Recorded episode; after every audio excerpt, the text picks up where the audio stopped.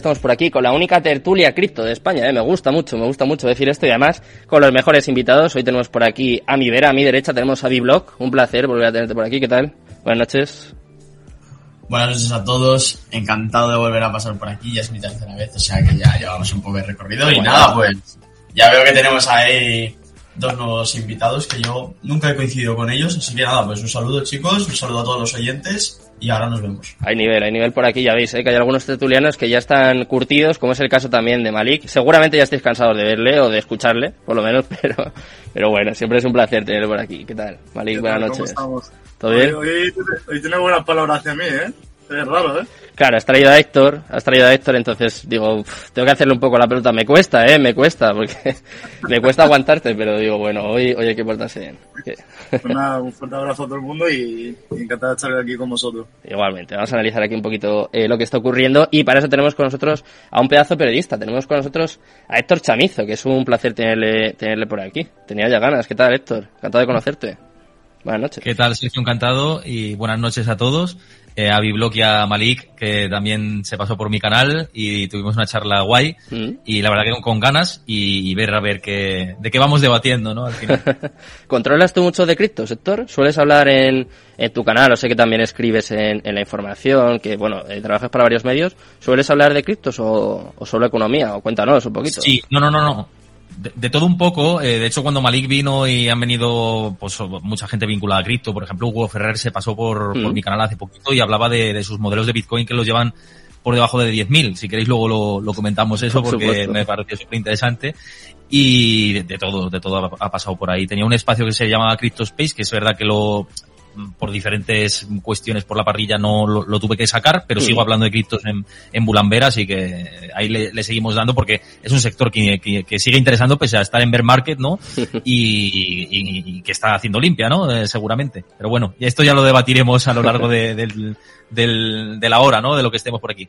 ¿Cómo lo ves tú, Héctor? ¿Cómo ves tú el mercado? Si te parece, empezamos por ti y ya vamos analizando los demás o vamos un poco comentando. Porque quiero saber también, ¿es la primera vez que tú vives un beer market de estas características? O por ejemplo el de 2017 ya estabas ahí un poco al tanto? No sé, porque hay gente, hay oyentes que seguro que dicen esto no es nada, si yo ya he pasado esto cuatro veces. Pero claro, el que lleva unos meses dice, ostras, que esto ha bajado más de la mitad, o sea, ¿qué está pasando con mi dinero?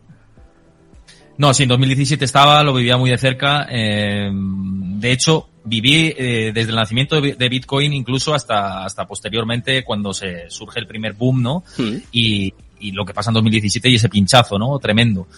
Y fíjate, eh, por aquel entonces, lo he comentado yo en otros directos, en otras entrevistas, y por aquel entonces yo eh, me planteaba si de verdad era una burbuja. No conocía lo que había de- detrás a nivel técnico hasta que ya me, me formé por, por detrás y hablé incluso pues, con programadores informáticos, con técnicos, eh, con personas vinculadas al mundo de la economía y veían que era un sector que, que tenía potencial, con lo cual lo que está pasando puede ser normal dentro de la volatilidad tan asociada al mundo de los criptoactivos, ¿no? Ya lo hemos visto. Y quizá es que, mm, no sé qué os parece tanto a Biblos como a, a Malik, que, que estamos viendo una correlación brutal de lo que son los criptoactivos con, con lo que es el, con lo que es el sector growth, ¿no? Y, y sí que recuerda un poco este último pinchazo con lo que sucedió en las .com en su momento en, en el Nasdaq, mm, salvando bastante las distancias, ¿no? Pero mm, me parece un poco esto, ¿no? Y por abrir un poco la, la veda del debate y cómo lo veis todos, eh, no sé si os parece que se puede hacer como esa comparativa teniendo en cuenta, pues bueno, ya lo que viene arrastrando el, el sector. Hmm, ¿Qué os parece, chicos? ¿Estás de acuerdo? A ver, Malik.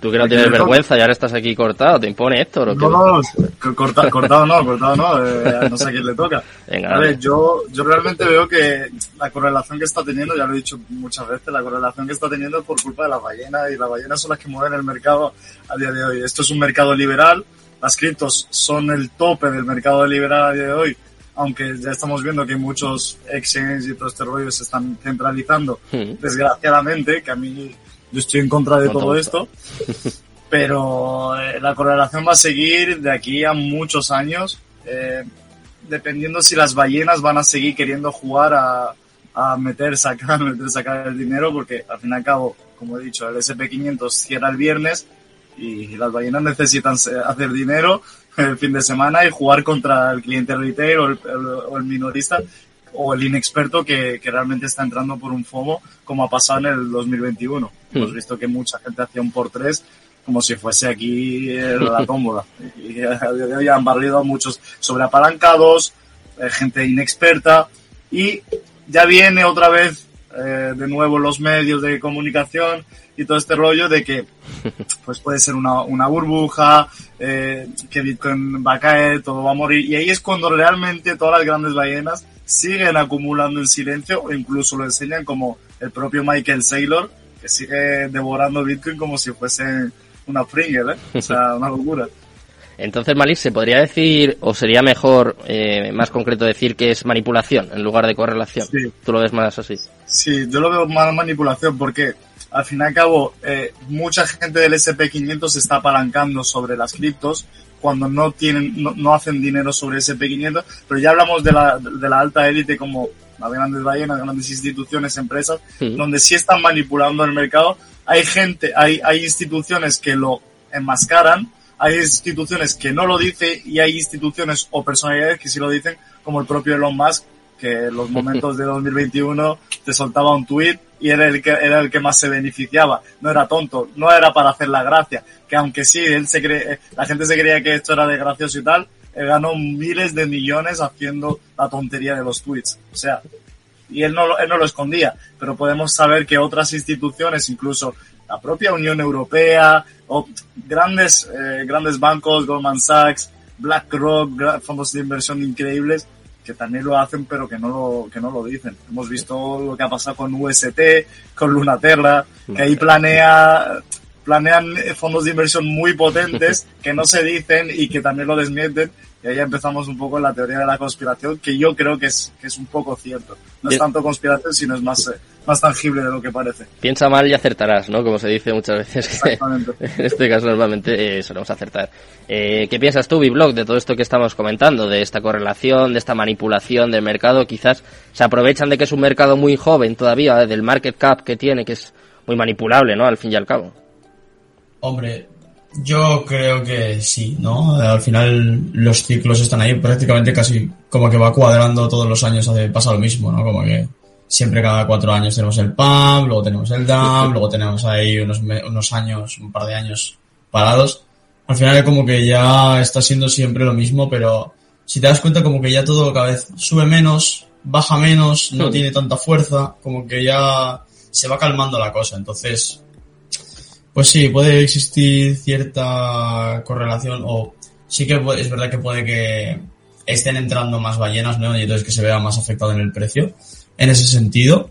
Pero bueno, al fin y al cabo, el que está ahí detrás moviendo el precio es el market maker. Por mucho que esté ahí comprando una ballena, el market maker es el que decide hacia dónde va, hacia dónde quiere ir el precio. Así que, bueno, eso pasa en todos los mercados prácticamente. ¿Y qué podemos esperar ahora? Porque parece que llevamos unas semanas un poco más tranquilos, ¿no? Lo comentaba un poco al principio del programa, por ejemplo, en los últimos siete días Bitcoin sube un 12%, que después de lo que ha pasado no está mal, ¿no? Ethereum un 15%, Binance un 10%, Solana un 16%. Los proyectos así más fuertes, ¿no? Más importantes, prácticamente todos los que he dicho son del top 10, parece que empiezan a recuperar un poquito. No sé si pensáis que es una bull trap, que lo estoy leyendo mucho últimamente en Twitter, o, o que es verdad, que parece que ha pasado lo peor y empezamos a remontar, no sé, no sé, no sé qué pensáis. Pues no No sé, estaba haciendo, eh, per- Dale. perdón, perdón, te Dale, dejo- dale, dale, dale, dale. Dale, sin problema, dale. Veía a Malik haciendo como así, así, y estoy, No com- está convencido, estoy- completamente de acuerdo, ¿no?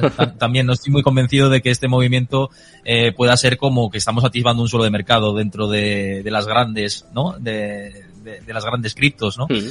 Eh, de hecho, bueno, por técnico es verdad que no te puedes fiar mucho, ¿no? En, en el mundo cripto y, y nos ha fallado mucho el análisis técnico y a los que lo hacemos y a los que pensábamos al principio que no era un bear market. Eh, Malik está ahí, que al principio también pensaba que no era y al final lo tienes, tienes que claudicar y pensar, pues sí, se ha activado el mercado bajista, ¿no?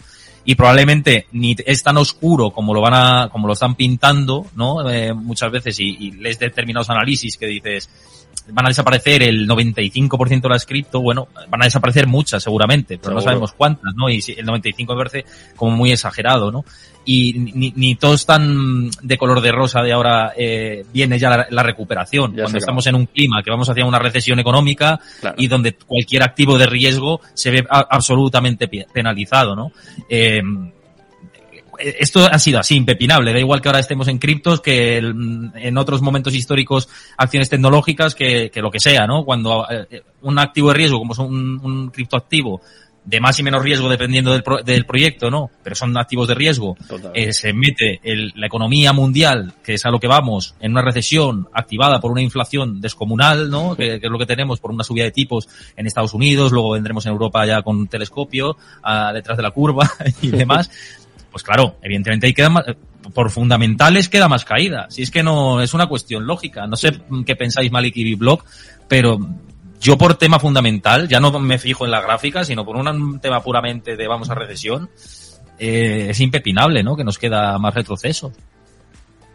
¿Qué piensas? Yo, yo, discrepo un poco, ¿vale? Yo estoy de acuerdo y discrepo. Punto número uno, yo creo que esto es un dead cat bounce, o sea, un, un, un rebote de gato, muerto. ¿Vale? Que la gente, para quien no lo sepa, es cuando pega el fake, o sea, el rebote fake hacia arriba y la gente ya empieza a confiar, como acaba de decir Sergio, de que Bitcoin ha subido un 12, de que todas estas altcoins están subiendo un poquito. Pero es que ese rebote yo creo que es un poco fake porque podremos ver a Bitcoin, yo, a, mi opinión, si ser un consejo de inversión a 14.000 o incluso menos, ¿eh? Podríamos llegar a la barrera de los 12.000 y si llega a los 10.000 y no rebota hacia arriba, se va a ir como en la época del COVID, más o menos, hasta que después rebote. Es, es, son ciclos de mercado, como las crisis. Hemos visto que, que el euro ha muerto. O sea, en los últimos días ha muerto y va a rebotar. Lo van a impulsar hasta rebotarlo un poco, pero... Es una stablecoin ahora mismo el euro, ¿no? Es un stablecoin, parece un dólar. O sea, los que todos los poseedores de USDT, USDT y tal, se han frotado las manos. Lógicamente porque siempre ha estado muchísimo más alto que el dólar. Entre ellos yo. Hmm. Lógicamente, y seguramente todos los que estemos aquí en la sala. Así que yo pienso que es un rebote de gato muerto, veremos a ver. Y realmente estamos, yo estoy muy pesimista, ni estoy mirando ni la gráfica. Pero bueno, si, tú sueles ser el optimista, Malik. Ya, pero. has caído tú también. No, pero me he dado cuenta que al ser pesimista se, se puede llegar a ganar más. Más realista, ¿no? Sí, aparte de ser realista y no llevarte tantos chascos, puedes llegar a ganar más si, si te sobreapalancas y sabes hacerlo también porque las caídas siempre la ganancia es mayor que la subida. Las subidas, has dicho, es un 12 y tal, pero es que las caídas a veces las vemos de un 25, un 40, un, un 47%, que es una locura en menos de en 24 o 48 horas. Y si estás apalancado, sobre apalancado, pues triunfas. Así que por eso mismo que estoy siendo más pesimista porque es que lo estamos viendo en el mercado. O sea, eh... Oye, Malik, pero que lo ves como yo, ¿eh? que dices que no estabas casi de acuerdo. Si lo estás viendo como yo. Sí, pero lo que, lo, ya, ya, pero la segunda parte, cuando he dicho que discrepo, es que has comentado un poco sobre la recesión. Va a haber una crisis que la gente va a temblar, pero que flipas. ¿Qué pasa? Que discrepo porque las criptos no se crearon para llegar a, a seguir el sistema, recesión y tal. Aunque se está pareciendo al sistema, claro. desgraciadamente las criptos se crearon para refugiar capital como el oro y tal frente a la crisis y, y todo este rollo. Por eso discrepo un poco de que no debería afectarle, seguramente le va a afectar la recesión sí o sí, pero no debería afectarle en un nivel tan, tan, tan significativo como la shitcoin llamada euro dólar, en este caso. ¿Qué opinas tú, Hombre, no sé. Ay, perdona. Perdona, ahora a Biblog le dejo, pero solo, solo, un apunte con todo esto, ¿eh? porque como estamos... Eh, con... No, no, no, no, que va, que va, que va. Estoy, de hecho, es que es lo que dices tú, ¿no? Estamos prácticamente de acuerdo en, en casi todo. Lo que pasa es que en una recesión, cuando cae tan fuertemente la demanda de cualquier cosa, porque el dinero disponible se reduce, el ahorro se reduce, todo cae, evidentemente eso se traslada a cualquier activo, aunque es verdad que por concepción de mercado y por lo que estás diciendo, y estoy de acuerdo, las eh, cripto, o sea, las criptomonedas no están concebidas como, como un dólar o como un euro, como una divisa normal al uso, sino para que sea refugio de valor a futuro. Pero de momento hay una volatilidad asociada a estos activos que no lo hacen que pueda ser reserva de valor. De momento, no, no te hablo de aquí a algunas Criptos, ¿eh? Algunas criptos, no todas, que, que muchos son, eh, algunas son inflacionarias, o sea, la gran mayoría son inflacionarias, como cualquier divisa, y algunas son deflacionarias, que ahí sí podemos hablar de un valor refugio, posible valor refugio. A día de hoy me parece a mí que digo que en ¿eh? recesión, que, que en recesión, evidentemente, también va a verse penalizado, no sé a qué nivel. Esto no tenemos bola de cristal, no sé, pero debería penalizarse. Sobre el papel, No sé, no sé, ya, ya dejo el paso a, a Biblo, que, que es- el que está guardando por ahí. A ver, No, no, no te, no te preocupes. Y estoy aquí escuchando que la verdad que prefiero escucharos.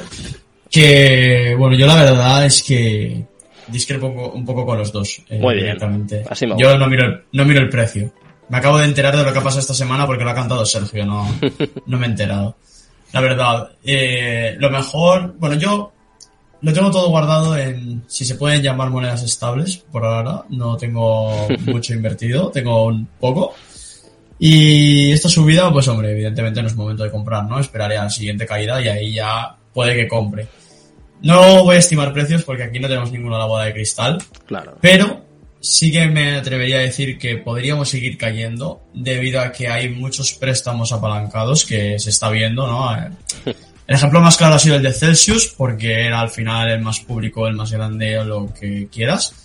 Pero si tú eres una institución, eh, a ti lo que te interesa es liquidar a otra y quedártela, ¿no? ¿Qué, está, ¿Qué estamos viendo? FTX compra no sé qué, FTX compra no sé cuál, FTX absorbe esta empresa, liquida no sé, bueno, bueno, bueno, bueno. FTX liquida, liquida, liquida, liquida, ¿no? ¿Quién está detrás de FTX? O sea, ¿quién está con FTX? Alameda Research. Recordemos, ¿no? Que está ahí Alameda. Yo creo que unas instituciones están tirando a otras. Y hasta que la pelea de instituciones no se acabe, mm, creo que todos en general vamos a sufrir bastante en cuanto al precio. Porque recordemos, pongamos sobre la mesa que un Bitcoin sigue siendo un Bitcoin y luego ya aquí cada uno tiene su visión y su precio y estimaciones y lo que quiera. Bastante que bueno, que por mucho que se le vaya a 300 le va a dar igual, ¿no? Que no sabe ni la contraseña del Ledger, o sea que le va a dar igual, ¿no? y yo creo que, bueno, hay algunos creadores de contenido que sí que están pendientes a seguir subiendo gráficos.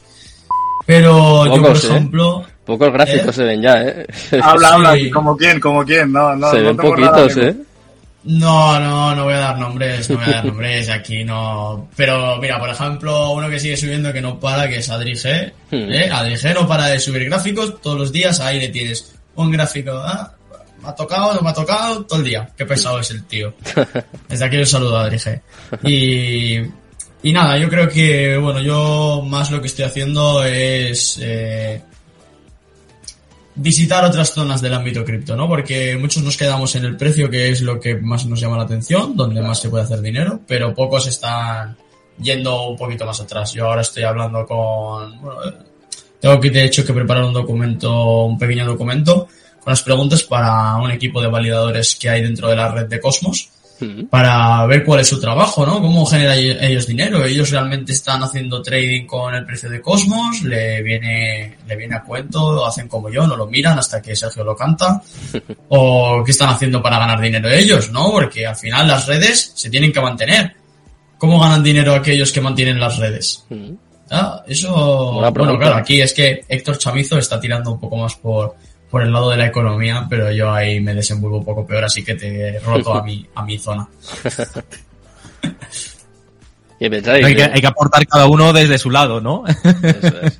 Eso claro. es, eso es. Yo ahí puedo dar una opinión muy subjetiva, en caso de querer darla, pero vamos, que piso y con cuidado. Y si os pido que os mojéis un poquito, porque eh, yo creo que más o menos lo habéis dejado caer, ¿no? Eh, se habla mucho del nivel de los 10.000, incluso por debajo de los 10.000. ¿Vosotros qué pensáis? ¿Podemos llegar a esos niveles? Hace mucho tiempo eh, que no vemos a, Bitcoin en ese punto, pero es verdad que ahí estábamos hablando ¿no? de gráficos, de análisis técnico, cada vez hay menos en Twitter, hay que decirlo, pero todavía, todavía hay gente que, que se sigue atreviendo. Y es verdad que yo creo que hay, hay mucha gente, ¿no? Que piensa, por lo menos los 12, los 14 que comentaba Malik, o sea que parece que todavía podemos bajar más, todavía podemos ser más pesimistas. No sé, no sé qué pensáis. Que tire Malik primero. Venga, Malik, experto. Yo, yo, o sea, si nos mojamos, es que yo no creo que me hagan clips ni nada, tío. Siempre es que me hacen lo mismo, tío.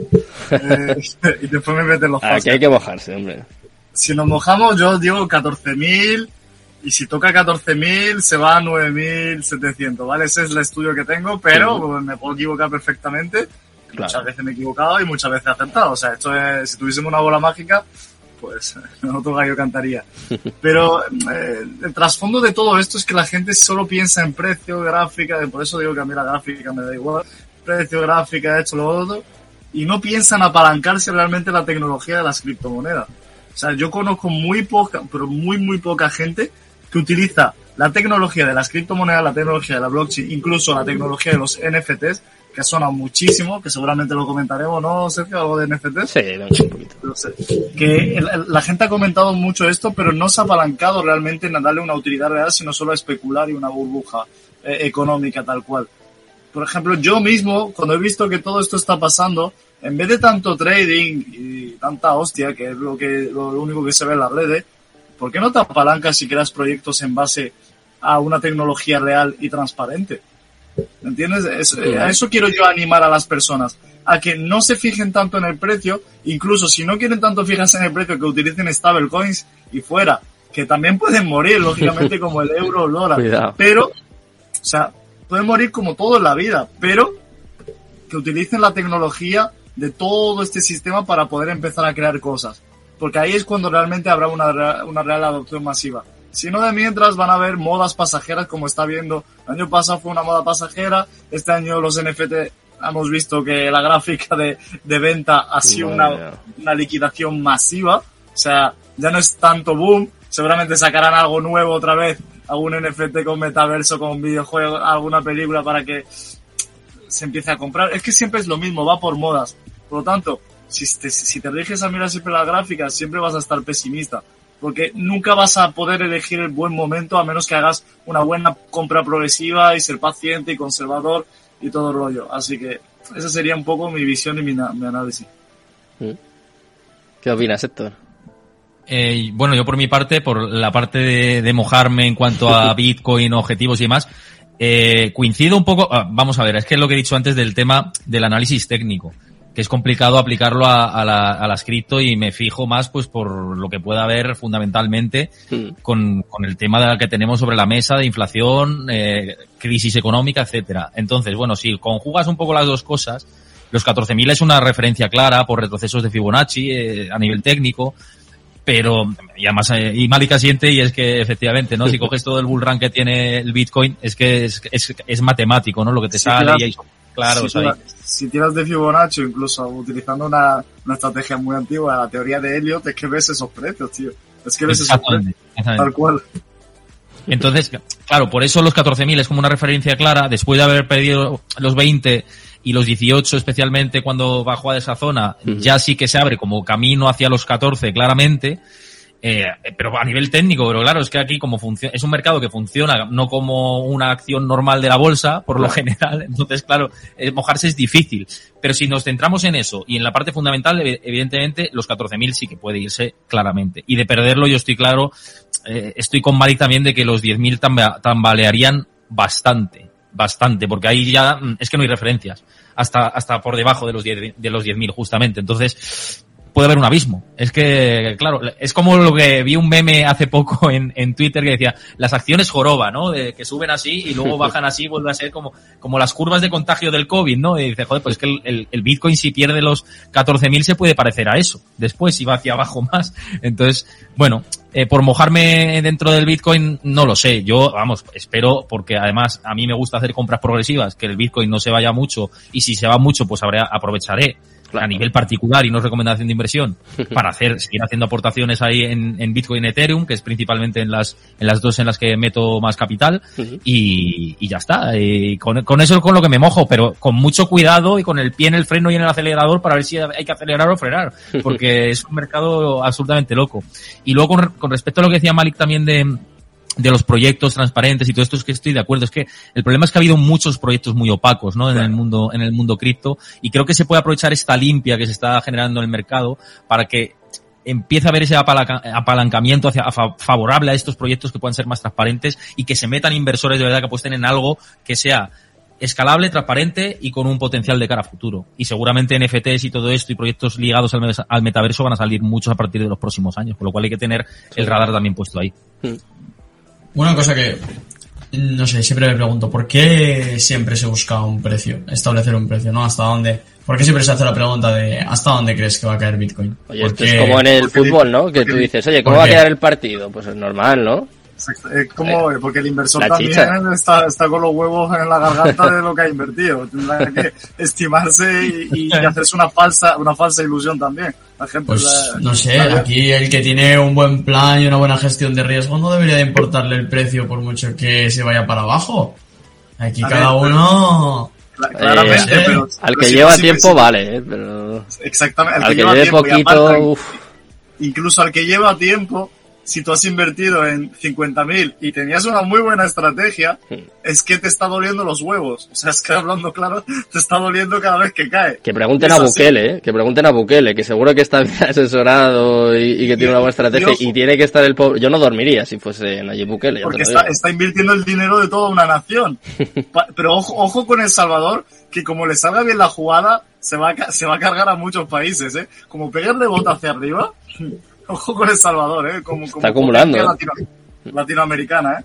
Pues yo sigo deseando que baje más, la verdad. Yo cuanto más vaya a caer, o sea, como si se va a 10, eh, por debajo de 10, oh, venga, Ojalá. voy a- yo voy a comprar otra vez y voy a seguir con una gestión de riesgo yo creo que considero buena, ¿no? Porque, porque no iba a haber vendido en 60, en 50, en 40, en 30, en 20.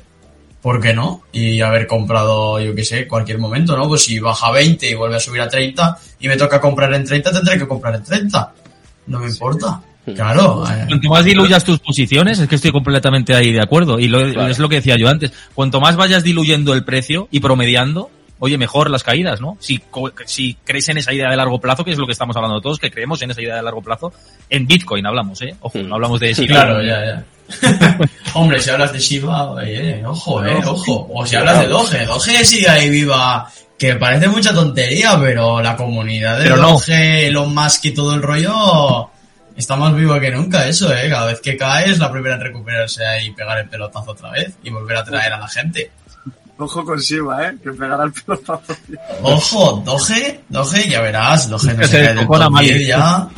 Ya me veo otra vez haciendo especiales. Ya me veo otra vez haciendo especiales con Malik de Siva, ¿eh? Ya me estoy viendo. A mí, a mí me, a mí me cambió la vida, ¿eh? De verdad. Oh, tú O sea, le- una- Le pegaste una bien. Sí, le pegué un buen pelotazo, la verdad. ¿Ves? Pero- Cosas así. ¿El, el qué, el qué? que cosas así al final son las que son las que cambian. Oye, aquí el que pega el pelotazo también tiene buena suerte, ¿no? Porque aquí se dice mucho, ah, no, no, no tienes que ir a jugar al pelotazo a ver a qué, a ver a qué encuentras. Pues, pues no, ¿por qué no? ¿Por qué no? Ibas a jugar Si al estás- pelotazo. yo creo que si estás formado-. Si estás formado y sabes lo que estás haciendo, vale. Sí, Pero si, está- si sí. entras aquí, no tienes ni idea, llevas dos días y quieres hacer, pues por ejemplo, lo que hizo Malik, pues lo más normal es que palmes todo tu dinero. Lo más normal, quizás el 99% de opciones que tienes es de perder. Por eso, hombre, nosotros aquí, pues me imagino que Thor, que le pasará igual. Yo no puedo incentivar a nadie, no puedo decirle a nadie, no, invierte el dinero del colegio de tus hijos. porque no? Primero un No, poco no, por, no sé, Hombre. por, por honor. por- Pero, pero ni, eh, Sergio, yo creo que ni, ni tú ni yo, ni, ni creo que Malik ni. Doc estén en eso, ¿eh? O sea, Todo al rojo, todo al rojo. Bueno, hay, claro, no- hay gente por Twitter Malik que... que a veces se la ha jugado, ¿eh? El tío, o sea... Pero a ver, a ver, Pero hay gente que vive de eso, ¿eh? Que yo, yo me la juego con conocimiento y me la he jugado, eh, que tampoco era, era caldería lo que invertí, dentro de lo que cabe, caldería. Eran cuatro cifras en Shiba y me salió bien la jugada. Acabé con, con, con bueno, no voy a decir con cuánto, pero acabé, acabé bien. Dale, ah, mojate, tanto que piden que se mojen y ahora vas y te callas. Venga, eh. fanfarrón. Te ha faltado, te ha faltado un segundo. Venga, chulo. Dos cifras dependiendo de cuándo salieras, cuidado, ¿eh? eh por Ya lo que subió ahí. Claro, cuatro cifras dependiendo de cuándo salgas pueden ser seis. Más- o incluso más, eh. ¡Ey! Vale, vale, vale, vale, vale, vale, vale, vale. No, no, no, no. Ya está, ya está. Malik, Malik, eh, invítame a tu morro y allí nos tomamos una copa me cuentas. Bueno, este es un, un ejemplo, pero hay que decir que no es, no es lo normal, ¿eh? No es lo No, normal, no, ni no. mucho menos. Y hay que tener, yo seguiré diciendo mi blog que hay que tener mucho cuidado con eso. ¿eh? Hay que ser cuidado, responsable. todo lo, lo que me refiero con, con, por ejemplo, lo de la caída y todo esto, que la, que la gente se le pone los huevos a la garganta, es que está bien si sigue cayendo, yo quiero que siga cayendo, pero si has tenido también una venta progresiva incluso con Bitcoin. Claro. Es que hay dos, hay dos posiciones, la del holder y la del especulador o vendedor. Si has sabido vender también, obviamente que te beneficia que siga bajando, porque sabes que te va a pegar el rebote más o menos al 90%, 95%, nada es seguro en la vida, pero te va a pegar el rebote y Bitcoin está para quedarse. Pero el que sigue arrastrando desde 60 y pico mil y comprando y comprando, si tienes dinero de sobra y, y lo has planificado para solo invertir y que no dependa de ello, pues bueno, vives un poco más tranquilo. Pero el que vive como holder, que ha invertido una pasta que ahora un poco está ahogado y la necesita, le duele, le duele muchísimo. Hombre, siempre ahí underwater siempre duele, pero estimar una cifra de, no, yo digo que se va a ir a 12.000 y que haya un seguidor y diga, ah, estamos en 22, voy a venderlo todo. ¿Por qué? Porque ha dicho que se va a ir a 12.000. Pues me parece que a veces estimar como precios de caída es como que algo más contraproducente que producente, en mi opinión. Yo también lo veo, pero el- lo, lo contraproducente también son las personas que siguen a todo el Claro. mundo, en vez de hacer su propio análisis. Yo puedo decir que, la, que, que, los cerdos vuelan. Hay gente que me creerá y todo, que, porque he visto un cerdo volar. Es que es el, pro- es el problema, que la gente es muy tonta también y solo sigue, prefiere ahorrarse el tiempo porque se cree que eso es un ahorro de tiempo y ir a lo fácil. Bueno, voy a escuchar al que tiene un poco de seguidores tal y cual y venga, voy a hacer esto. Y después te echan la culpa, que es lo Hombre, más gracioso, claro. si sale mal. Hombre, O sea, como pierdan. Como pierdan, ya principio, A ver, dos, dos cosas que quiero decir con esto que estáis diciendo, que, que me parece muy interesante. Eh, completamente con, con lo que dice Malik, em, no, nunca, o sea, los análisis se tienen que tener de referencia, pero los de Malik, los de Biblog, el mío, el que, el que- cualquiera, ¿no? De referencia. Oye, sigo esto, pero luego cada uno tiene que tener su formación propia y su criterio propio, ¿no? Claro, Y su- lo que es que es tu dinero, no es el dinero del otro el que te lo va a mover. No soy yo un gestor de fondos que le voy a mover el dinero a nadie. Yo soy un periodista económico especializado en mercados, en inversión, que me he formado por mi parte y que yo hago mis análisis porque me apetece hacerlos. Pero me equivoco como todo el mundo, ni tengo la bola de cristal. A veces acertaré y otras veces fallaré, ¿no? Dentro de, todo esto. Entonces, ¿qué- ¿con eso qué quiero decir? Quiero decir que cada uno eso, tiene que tomar sus propias decisiones y que con su dinero tiene que también ver qué perfil de riesgo tiene, que con ese perfil de riesgo, si puede asumir más o menos eh, riesgo, si puede ser más o menos conservador, si tiene que diversificar más o menos en diferentes activos. Todo esto de la, de la gestión del riesgo que también decía Bibloc antes, ¿no? Que me parece fundamental. Y, y dos, con el tema este de, de las meme coins y todo esto, a mí me parece bien que parte del patrimonio pueda destinarse a jugar. A todos nos gusta jugar y está claro que a nivel táctico, pues un porcentaje de la cartera que inviertas, un 5% o menos, decir, oye, es, es lo que yo eh, aconsejaría, ¿no? Dentro, no aconsejaría, pero sí con lo que haría a nivel particular y lo que hago, ¿no? Eh, destinar muy poco a, a- a eso. Oye, quien quiera moverse, pues es decisión suya, pero sabiendo que puedes eh, perder y desde luego no destinar el ahorro que vas a necesitar Eso en cualquier momento. Sea, eso, eso desde luego es impepinable y en eso estamos todos de acuerdo. Claro, son dos cosas distintas. Yo creo que tienes que tener tu parte de ahorro ahí, colchoncito, por si acaso te, se te rompe el coche, yo que sé, por, por decir algo. Y luego tener ahí tu parte de inversión, que es distinto, que es como otro montoncito. Entonces, jo, es que salen muchas, muchas cosas y muchas dudas eh, respecto a lo que dice Héctor y a lo que dice Malik, ¿no? Porque eso de sigue solo a uno o haz tu propio análisis, ¿no? ¿Cómo se lo explicas? Gente que me viene, que por ejemplo que tiene 20 años y tiene 500 euros metidos y sigue a 300 personas, ¿no? Pues es gente que, ¿cómo le enseñas, no? Si prácticamente sabe meter el dinero a Binance, eh, por decirte un exchange, ver el precio y decir, una vela roja, eso es que ha bajado.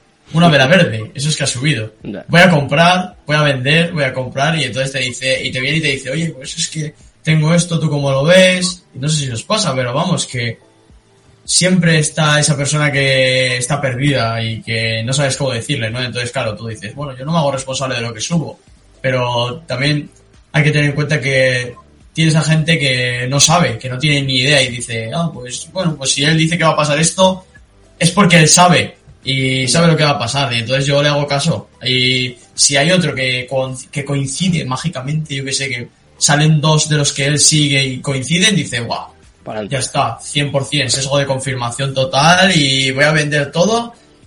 Ah, bueno, yo he fallado, sí, pero yo no me hago responsable. Por eso yo, eso de buscar un precio mínimo, buscar un, un gráfico de lo que me imagino, tampoco es que lo publique mucho.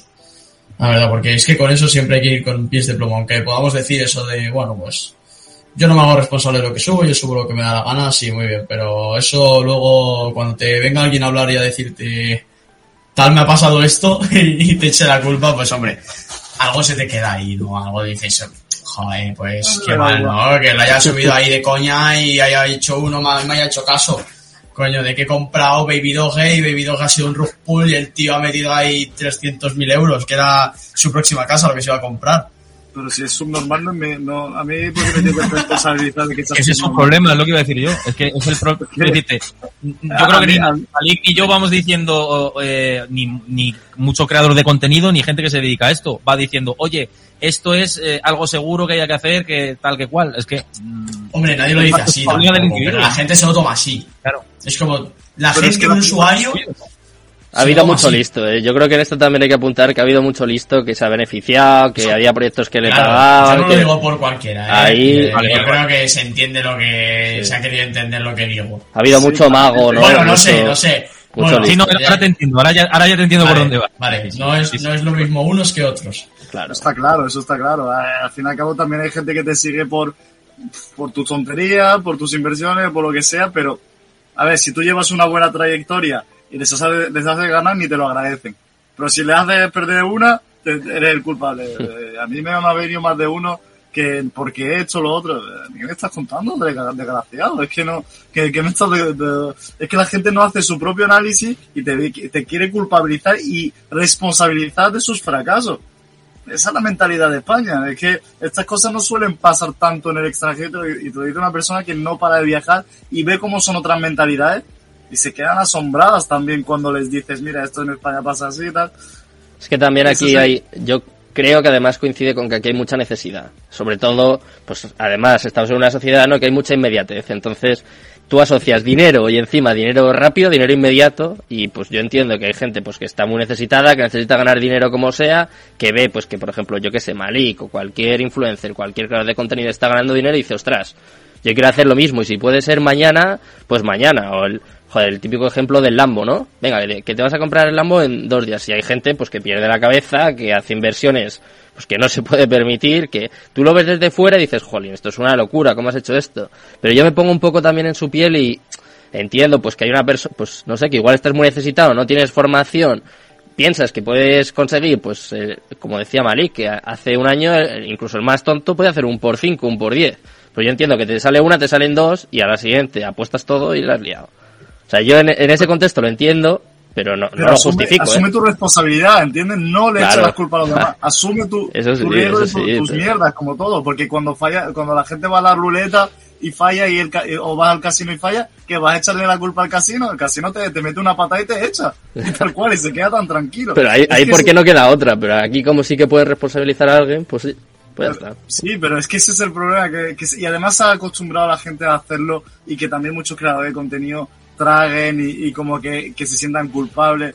No se sienta culpable ni nada. Que quiera escuchar bien, que no, pues adiós, muy buena. Es que me da igual. Y aparte de eso, los, los, los puñeteros vende humo, tío, han jodido mucho a los que de verdad crean contenido. Ese es el problema. Ah, Con un, con, con un Lambo, con esto. Pero Ese es el problema. y hay gente que, de- sobre todo la gente más joven, desgraciadamente, que se lo- hay mucha gente que te, se lo sigue tragando. Y cuando te lo tragas, pues después metes todo el mundo en el mismo saco y pasa lo que pasa y hay una explosión. Es lo que decía Biblock, yo creo, y, y a lo que se refería eh, de los falsos gurús, ¿no? Que los hay en, Ay. en gran, en gran cantidad, ¿no? Y este es el problema, pero eh, yo creo que el resto de creadores no tiene que seguir, ay, voy a ir yo, eh, em, me voy a sentir mal cuando me vengan y me van a decir que, oye, ¿qué has, qué has dicho con esto y lo otro? No, si el problema lo tiene el falso gurú, vayamos a por él, en realidad. Y, y las comunidades grandes tienen que ir a, a por él. Y al final, te digo una cosa, la libre salta tarde o temprano. Eso sí. Y esta gente, al final, el Lambo que sale alquilado, que han alquilado un Lambo por ahí, que no es ni suyo ni nada y se hacen pasar por millonarios y esto es que hay muchos perfiles. Y además, sí. si sigues contenido financiero en YouTube, te saltan anuncios de Google eh, a, a- a- porrón, ¿no? De este tipo de perfiles en muchos casos.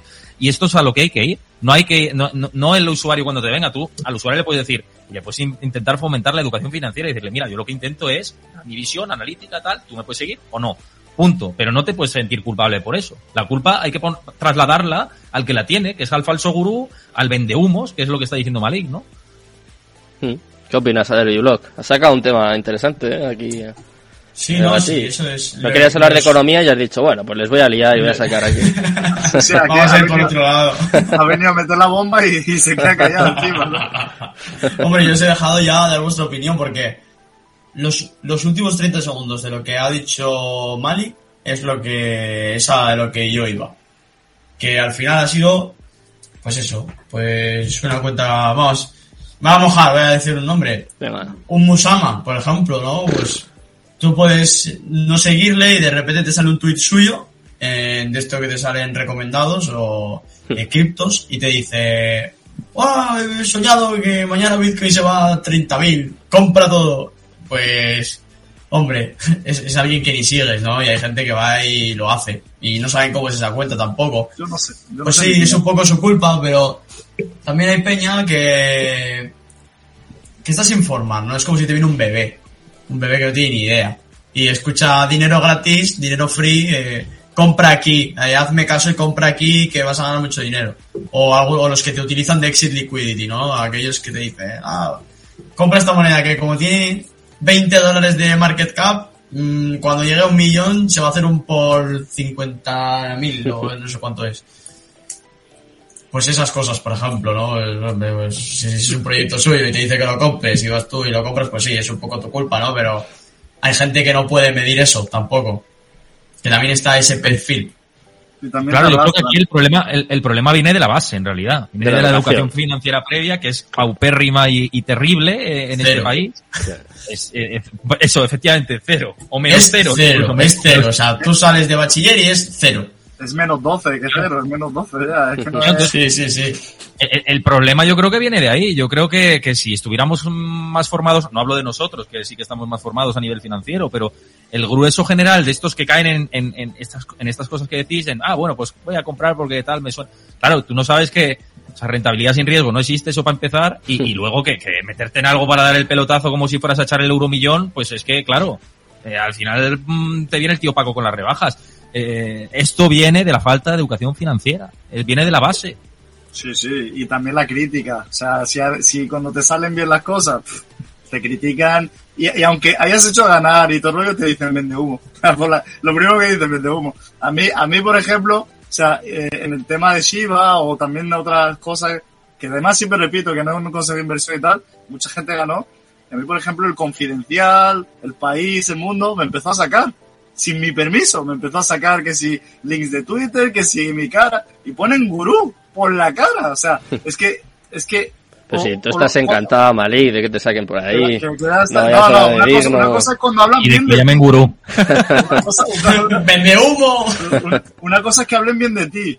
Y, y encima te deberían de pedir permiso. Otra cosa es que, Eso sí. que como que, que, Que sin que- tu permiso te rebajen a nivel de un basura. no, pero que no, no escribieron tan, no escribieron cosas malas, pero palabras como gurú, eh, eh, estilo de vida, tal y cual. O sea, ¿Qué estás contando? Por- Porque que a veces en los medios se informa de una forma un poco despectiva. Y yo en eso también Exactamente. me su- Despectiva, Quizá por falta de no educación también, mal, ¿eh? En no este hablaron sentido. tan mal, pero, pero hablaron, eh, dieron la información, pero despectivamente, como que esto, que estos son unos locos que a veces tienen suerte y bla, bla, bla. O que es en ese sentido. Y encima no te piden ni el permiso. Eso es lo que me jode. Que en este país lo haces bien, te joden. Y lo haces mal, te joden más. O sea, es que, es que ese es el problema.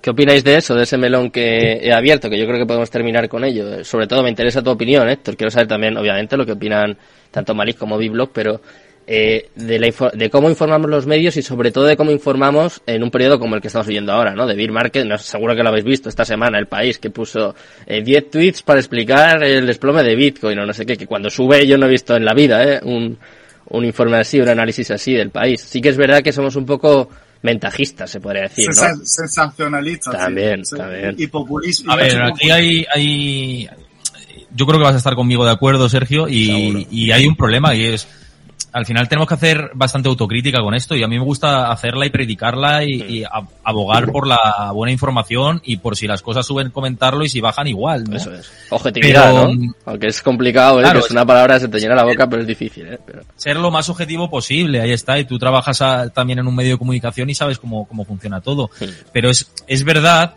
que mm, en, en muchas ocasiones estamos en una competencia tan brutal de medios digitales, eh, con, con tanta medios de comunicación nuevos, ahora Twitch, YouTube, no sé qué, tal, muchos blogs personales, creadores por un lado, por los que te puedes informar, etcétera, etcétera. O sea, claro, esto es eh, a tan, tanta competencia para llegar a un tráfico mayor, pues se está cayendo en el craso error de eh, buscar ese sen- sensacionalismo por el clickbait fácil. Totalmente. Y lo estamos viendo, pero no solo en los medios digitales, también en la creación de contenido eh, en YouTube, en, en, en, todas las áreas, ¿no?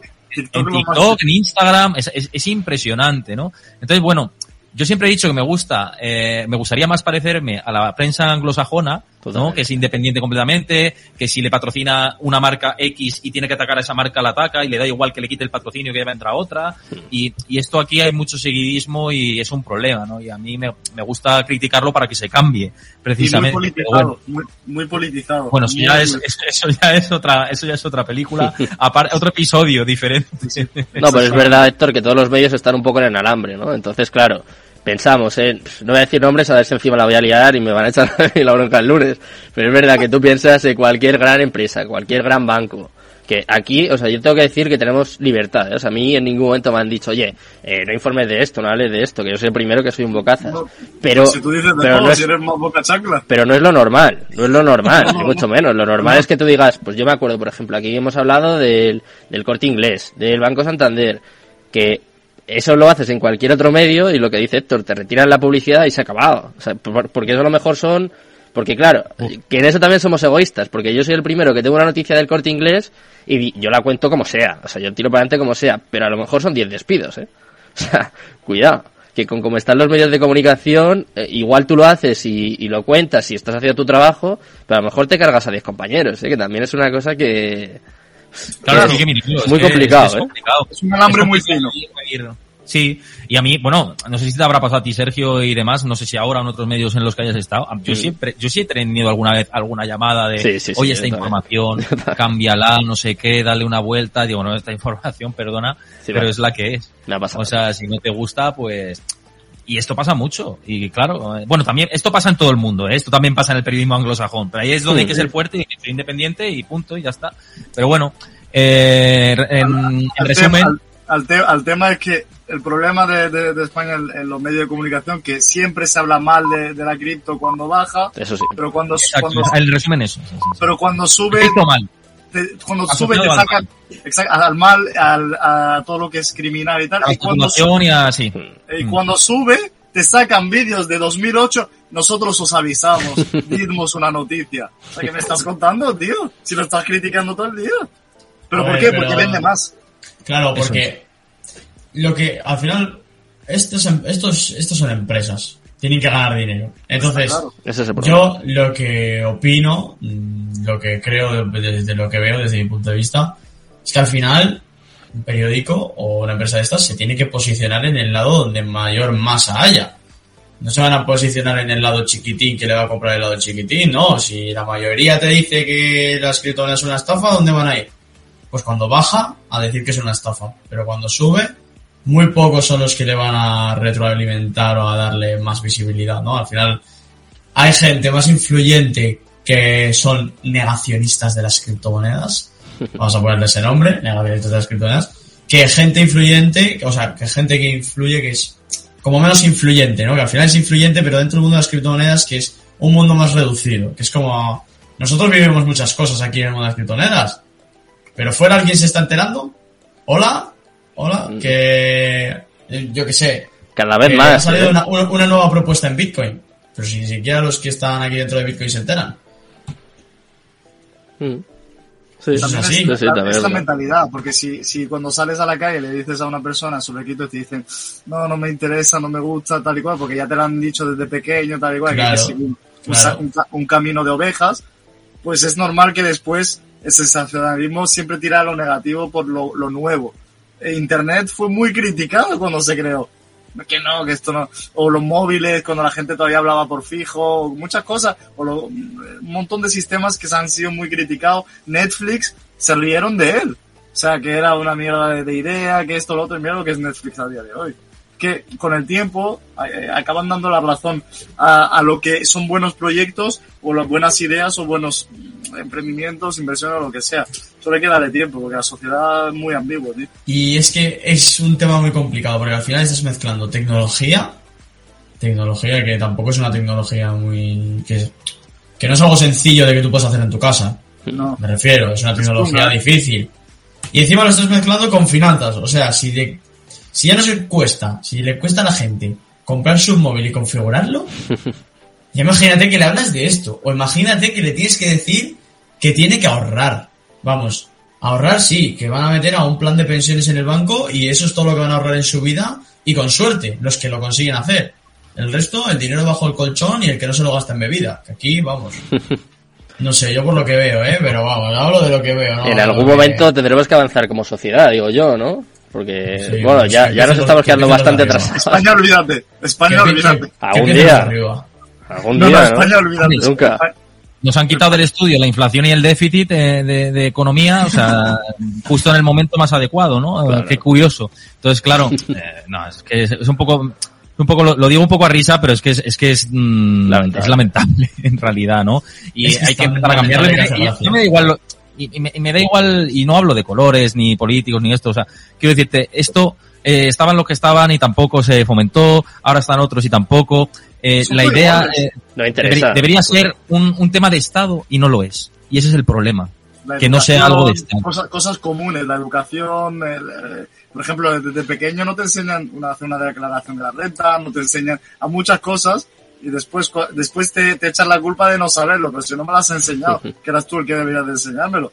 Es que son, son muchas contradicciones y como, dec- como dices, Sergio, hay que avanzar como sociedad. En España, olvídate. En España, olvídate ya. O sea, que, que, por ejemplo, te metan leyes en el BOE por la cara que no has votado como que no puedes sacar de tu dinero, que es blanco en el banco, que tienes que decir por qué lo sacas si es de más de mil euros. ¿Pero qué estás hablando? Sea, por un cajero, eso es una locura. O que, o que te geolocalicen por lo que vayas a pagar con la tarjeta. Eso entonces estamos entrando en una, en una sociedad dictatorial. Cada vez menos libertades. Pero de lo que no se habla es que el euro se cae. Eso no he visto en muchas noticias. Que el euro se cae y que, pero las criptos son malas. Oye, pues yo lo estoy diciendo, ¿eh? Por, por, por mi parte, yo el- Ah. con el euro estoy muy pesado en mis programas de Twitch, en, en redes sociales y demás. O sea que eh, todavía hay, vamos, hay periodistas que sí que hablamos del descenso del euro y yo sé que Capital Radio también, ¿eh? Están hablando Sí, sí, de- sí, del sí. descenso de- del euro. Solo los Pero vamos- buenos lo hacen.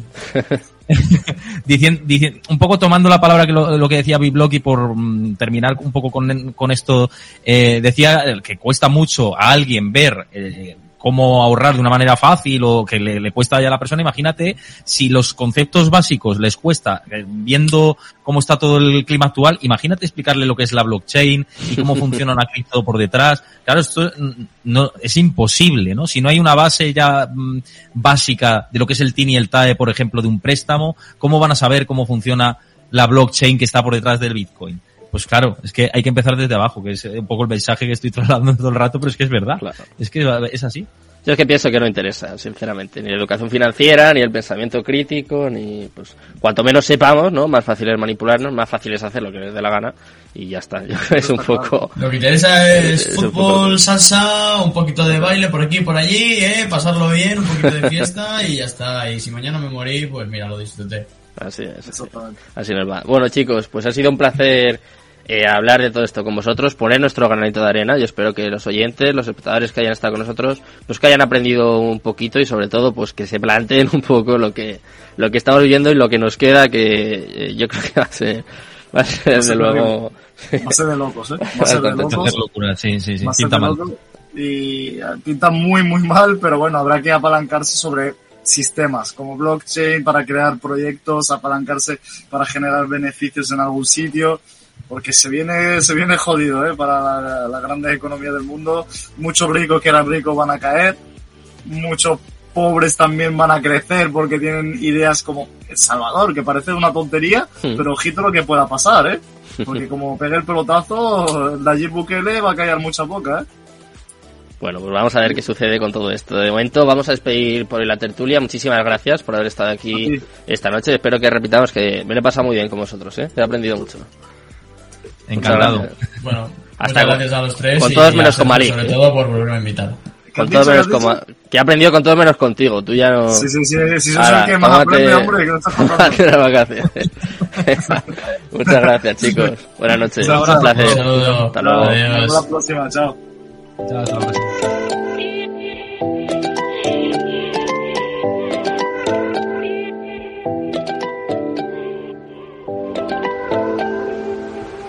Cripto Capital con Sergio Fernández. Coinex es una plataforma de trading de criptomonedas que ofrece todos los tipos de trading, spot, margin y contratos de futuros perpetuos hasta 100x